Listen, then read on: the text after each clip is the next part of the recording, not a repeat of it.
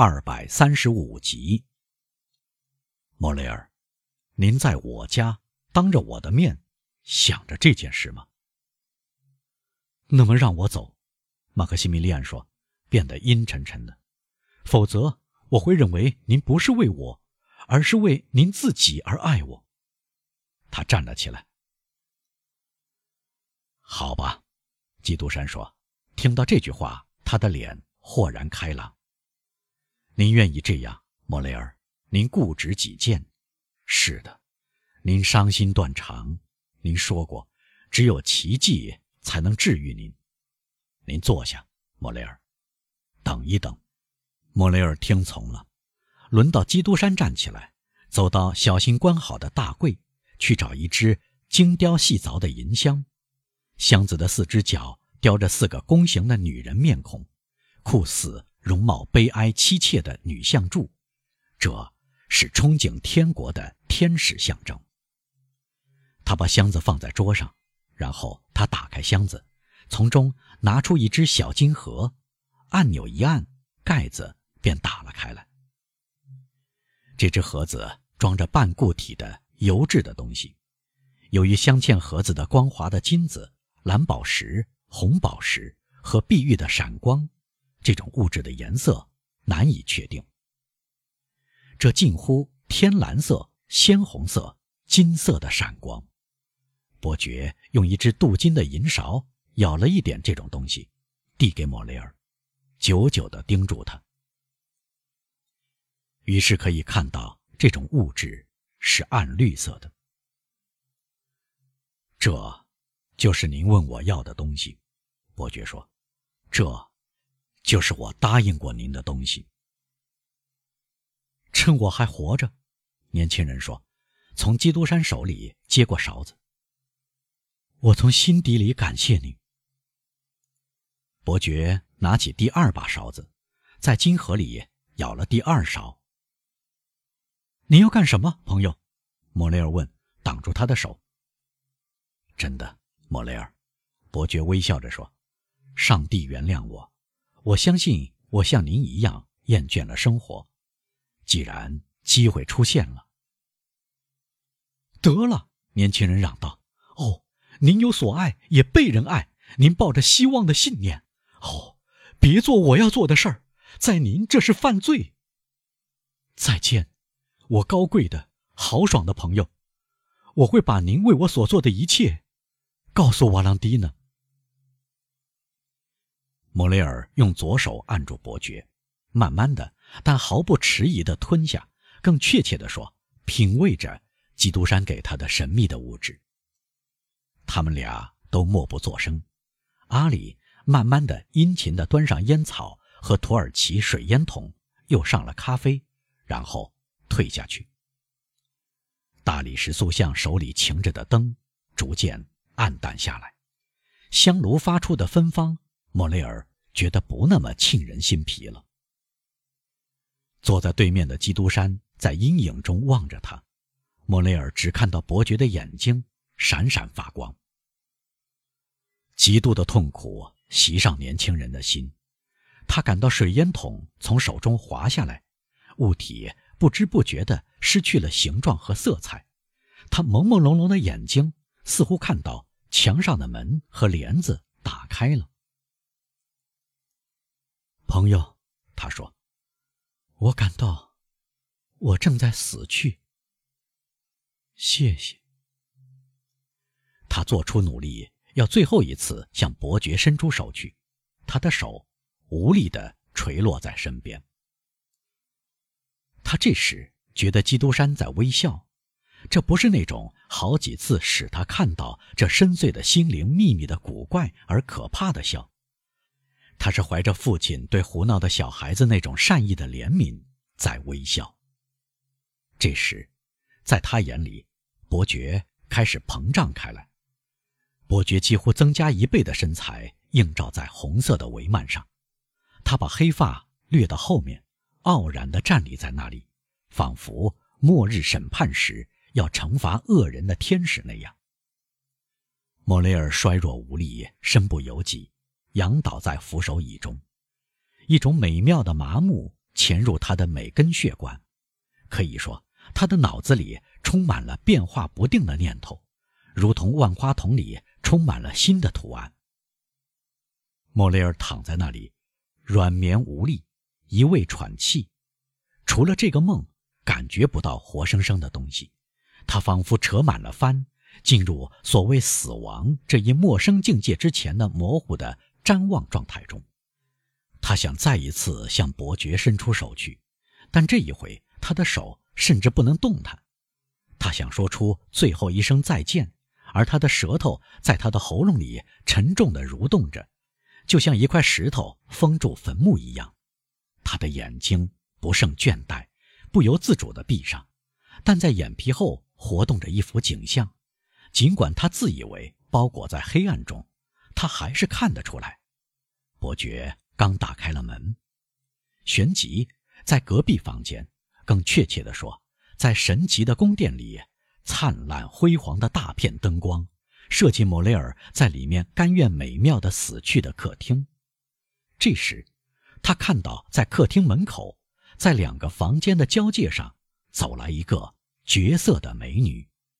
她脸色苍白，甜蜜地微笑着，宛若一个驱逐复仇天神的仁慈天使一样。难道天堂已经为我打开了吗？垂死的人想到。这个天使。活像我失去的安久。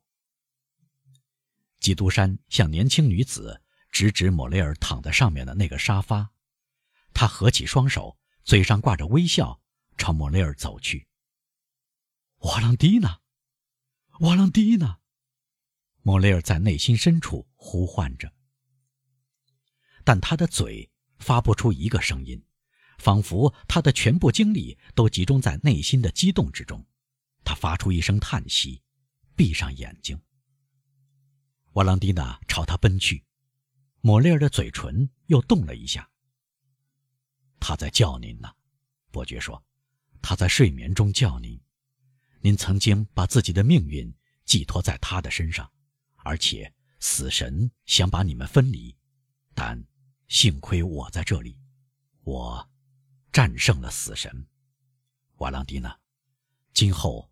你们在人间不再分离了，因为他为了与您重聚，投进了坟墓。没有我，你们俩都会死去。我让你们团圆，但愿上帝感激我救了这两条性命。瓦朗蒂娜抓住基督山的手，在难以抗拒的快乐冲动中，将手举到自己的嘴唇上。好。好好感谢我，伯爵说：“啊，不要厌烦，对我再说一遍，是我使您获得了幸福。您不知道，我多么需要这种确信。”哦，是的，是的，我真心实意的感谢您，瓦朗蒂娜说：“如果您怀疑我的感谢是真诚的，那么您问问海蒂，问问我亲爱的姐姐海蒂。自从我们离开法国以来。”他让我耐心的等待今天这个对我来说闪闪发光的幸福日子，以面对我谈起您。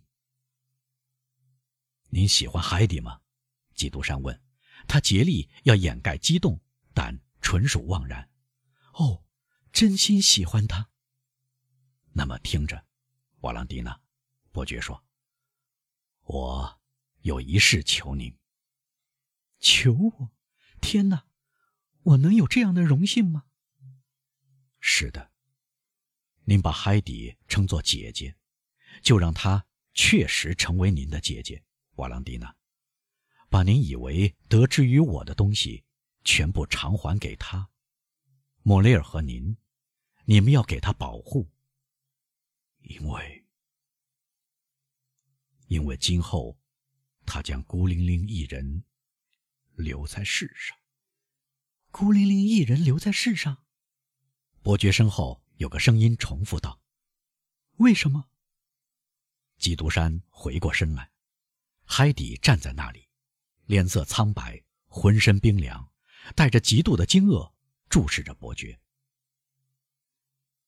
因为明天，我的女儿，你就自由了，伯爵回答：“因为你将在世上恢复你应有的地位，因为我不愿让我的命运使你的命运也黯然无光。你是公主，我把你父亲的财富和姓氏还给你。”海底变得脸色煞白，张开白皙的手，就像祈求上帝保护的处女那样，用哭泣的暗哑声音说：“这样的话，老爷，您要离开我了。”海蒂，海蒂，你年轻漂亮，把我的名字也忘掉吧，去获得幸福吧。好吧，海蒂说：“你的命令。”会得到执行，老爷。我会将你的名字也忘掉。我会得到幸福。他往后退了一步，准备离开。哦，天哪！瓦朗蒂娜大声地说，一面把莫雷尔麻木的脑袋托在自己的肩上。难道你没有看到他脸色多么苍白，不明白他非常痛苦吗？海迪带着凄惨的神情对他说：“你何必要他理解我呢？”我的妹妹，她是我的主人，我是她的奴隶，她有权一无所见。听到这种一直震动到他最隐秘的心弦的声音，伯爵不寒而栗，他的目光遇到了姑娘的目光，忍受不住他的目光的闪耀。天哪，天哪！基督山说：“您使我怀疑的事。”竟然是真的，海蒂，您不离开我会幸福吗？我很年轻，他温柔的回答。你使我的生命变得这样甜蜜，我热爱这种生活。我死去会悔恨的。意思是说，如果我离开你，海蒂，我会死去，老爷。是的。你爱我吗？瓦朗蒂娜，他问我是不是爱他。瓦朗蒂娜，告诉他，你是不是爱马克西米利安？伯爵感到他的胸脯在扩张，他的心在膨胀。他张开手臂，海蒂喊了一声，扑到他怀里。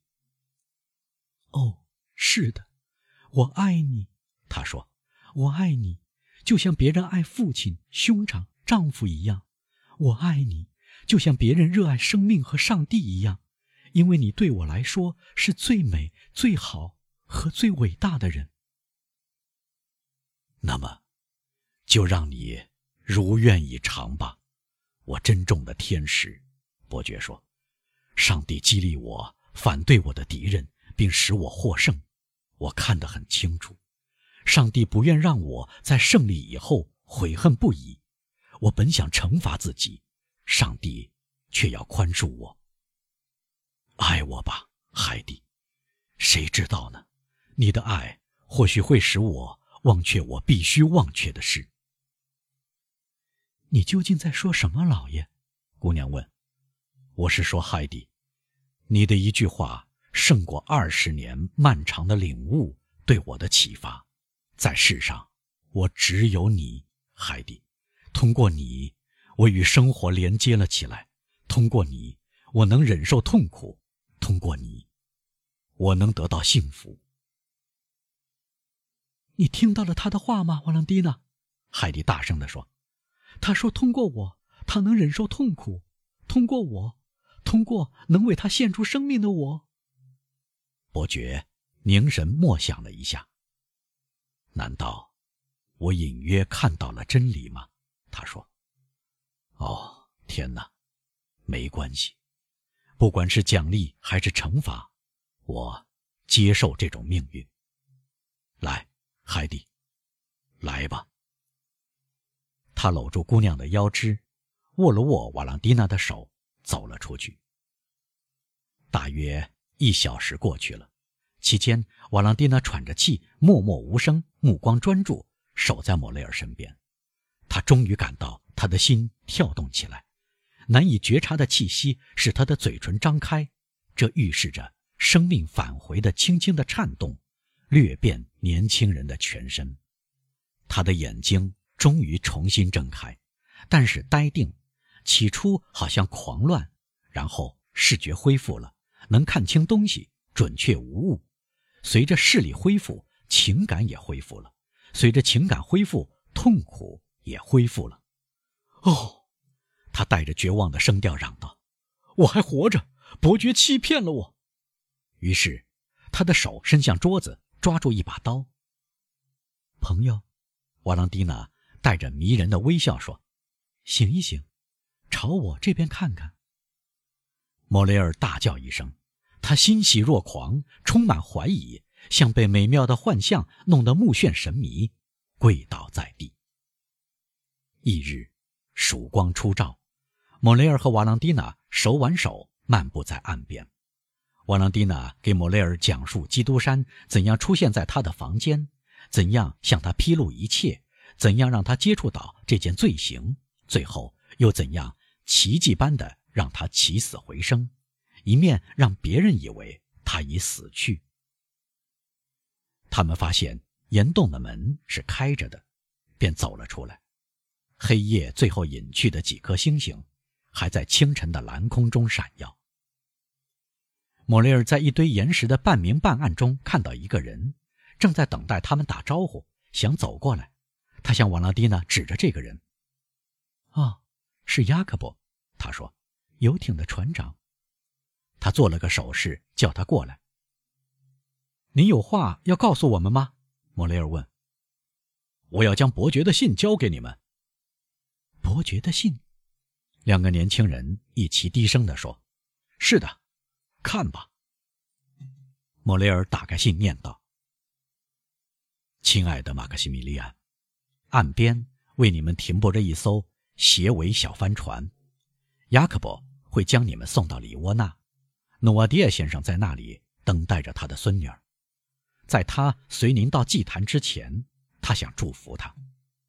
我的朋友，凡是在这个岩洞里的东西，我在香榭丽舍大街的房子，我在勒特雷波尔的小古堡，都是埃德蒙·当戴斯赠送给他的老板莫雷尔之子的结婚礼物。德维洛夫小姐想必会乐意分享其中的一半，因为她的父亲疯了，她的弟弟跟他继母一起已于九月死去。我恳求他将来自他们的全部财产赠给巴黎的穷人。